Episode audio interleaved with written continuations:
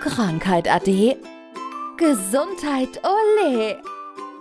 Gesundheitsmix, der Podcast für mehr Lebensqualität. Von und mit der Gesundheitsexpertin Manuela Hartmann.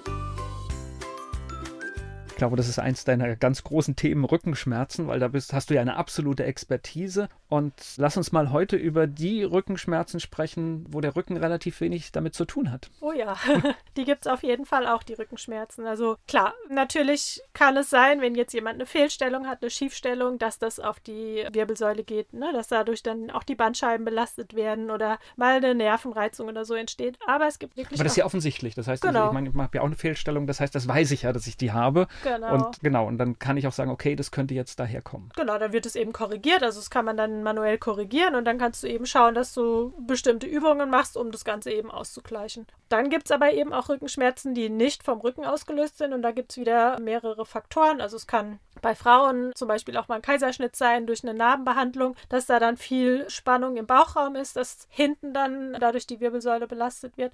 Bei Männern kann das natürlich auch eine Darm-OP oder so gewesen sein oder mal der Blinddarm, der rausgenommen wurde und da dann einfach viel, viel ja, Spannung im Bauchraum über, wie gesagt, Zug dann, wenn wir schon bei Spannung im Bauchraum sind, das kann natürlich auch ja der klassische Bierbauch sein, also wenn der Bauch einfach ein bisschen zu viel Gewicht hat und dann ist es eben so, dass oft ein Ungleichgewicht herrscht zwischen vorne und hinten von der Muskulatur her. Normalerweise sollte die Muskulatur wie so ein Korsett um uns liegen und wenn wir halt ja vorne einfach viel Gewicht haben, auch bei Schwangeren ganz ganz häufig, geht es eben hinten auf den Rücken. Der Rücken versucht die ganze Zeit gegenzuhalten, kriegt dadurch Rückenschmerzen, liegt aber daran, weil eben vorne der Gegenhalt fehlt und das kann man dann eben auch entsprechend trainieren. Du hast gerade die, nehme an, das sind die Operationsnarben mhm. oder diese Schnitte. Das heißt, kann ich da irgendetwas tun, um da mehr Halt zu bekommen für den Rücken? Also zum einen finde ich, sollte jede Narbe behandelt werden. Da gibt es neuraltherapeutische Möglichkeiten, die Narbe zu unterspritzen, dass erstmal die Energien wieder fließen und danach dann entsprechend ja Bauchmuskeltraining. Also das, heißt, das, Training, was jeder am liebsten macht. Heißt also, das, was da durchtrennt wurde, muss wieder aufgebaut werden. Genau. Also wenn jetzt die Narben, du hast ja da ganz viele Muskel, ja die Muskulatur einfach durchtrennt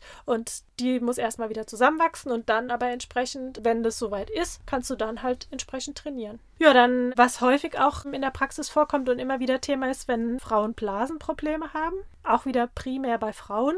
Das kann auch zu Rückenschmerzen führen oder umgedreht, wenn jemand immer wieder Blasenprobleme hat, wo man einfach nicht weiß, wo sie herkommt. Also sind zum Beispiel keine Bakterien im Urin und der Arzt ist sich ratlos, dann kann man auch mal nach dem Rücken schauen und da gibt es ganz oft Wechselwirkungen einfach von der Lendenwirbelsäule auf die Blase und ja, da ist dann oft auch Zug oder Spannung auf der Blase, die sich am Ende auch hinten im Rücken auswirkt und dann kann es eben hinten auch wieder zu Rückenschmerzen führen. Und an sich so das größte Thema, ja, was auch Rückenschmerzen, also ich bin jetzt tief unten im Kreuz, also das Kreuz mit dem Kreuz, ja, ganz, ganz häufig ist die Verdauung auch ein Problem. Also wenn jemand einfach eine zu träge Verdauung hat und dann ist es ganz, ganz häufig auch so, ja, dass die dann zu Schmerzen im Rücken führt. Und da sieht man eben wieder, ja, was alles miteinander zusammenhängt und wo wir doch dann ansetzen können, um eben, ja, zum Beispiel auch einen Rückenschmerz zu nehmen. Also es muss nicht immer die Rückenmuskulatur trainiert werden, sondern es kann eben auch mal die Bauchmuskulatur sein oder es kann eben sein, dass jemand seine Verdauung ins Lot bringen muss, seinen Darm ins Lot bringen muss. Genau, um da wieder rückenschmerzfrei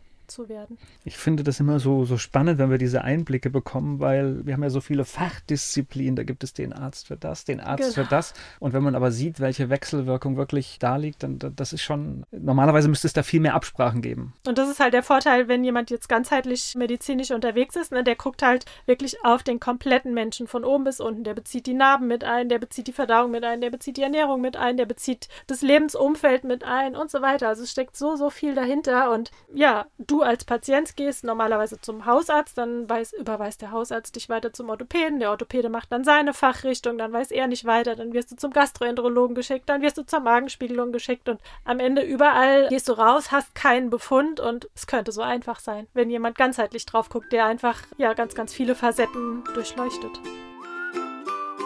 Das war Gesundheitsmix, der Podcast für mehr Lebensqualität. Von und mit der Gesundheitsexpertin Manuela Hartmann.